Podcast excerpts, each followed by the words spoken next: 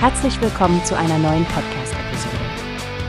Diese Episode wird gesponsert durch Workbase, die Plattform für mehr Mitarbeiterproduktivität. Mehr Informationen finden Sie unter www.workbase.com.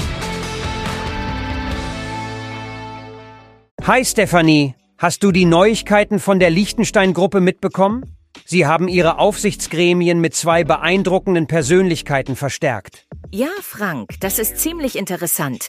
Die Amerikanerin Kai Cuenca und Tatjana von Latov, ein Mitglied der fürstlichen Familie, sind jetzt Teil des Teams. Kai ist ja ein echtes Schwergewicht im Agrar- und Biotech-Bereich. Genau. Ihre über 30 Jahre Erfahrung in der Agrarindustrie und ihre Rolle bei Dow AgroSciences bringen sicherlich wertvolle Einblicke und Fachwissen in die Gruppe, besonders in Hinblick auf nachhaltige Praktiken und Innovationen. Und zum Thema Nachhaltigkeit passt doch auch Tatjana von Latovs Engagement. Als CEO der Fürst Liechtenstein Philanthropie Stiftung hat sie ja ein bewährtes Verständnis für soziale Nachhaltigkeit. Ihre Berufung in den Aufsichtsrat könnte die Gruppe in ihrer sozialen Verantwortung stark voranbringen. Absolut, Stefanie. Außerdem hat sie erklärt, dass sie die Werte der Familie in diesem modernen Unternehmen vertreten möchte. Das klingt nach einer starken Mischung aus Tradition und Fortschritt. Und vergessen wir nicht Jonathan Feuer, den Private Equity Experten, der seit dem letzten Sommer dabei ist. Mit seiner Erfahrung bei CVC Capital Partners und seiner Arbeit bei Patricia SE ist er bestimmt eine Bereicherung für die Finanzstrategie der Gruppe. Dass CEO Johannes Mehran positive Töne zur Erweiterung des Teams ausspricht, überrascht mich nicht.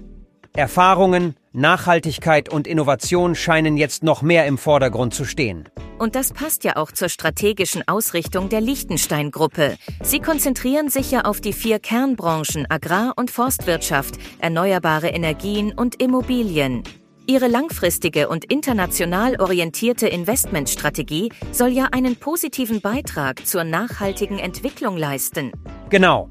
Die Gruppe hat ja schon einige namhafte Portfoliounternehmen wie RiceTech und Tesvolt. Die Einbringung der neuen Mitglieder in den Aufsichtsrat passt gut in dieses Bild. Ja, es wird spannend zu sehen, wie sich diese Verstärkungen im Gremium auswirken werden. Vor allem, wie sie der Vision von nachhaltigem Wachstum und sozialer Verantwortung in der Unternehmensgruppe noch mehr Gewicht verleihen.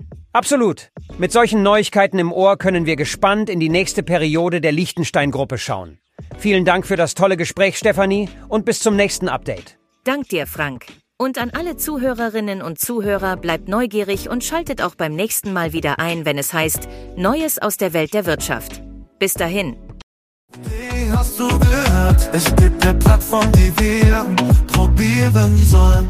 Workbase heißt die, hört dir das an. Mehr Produktivität für jeden Mann. Werbung, dieser Podcast wird gesponsert von Mitarbeiterproduktivität, hört euch das an. Auf du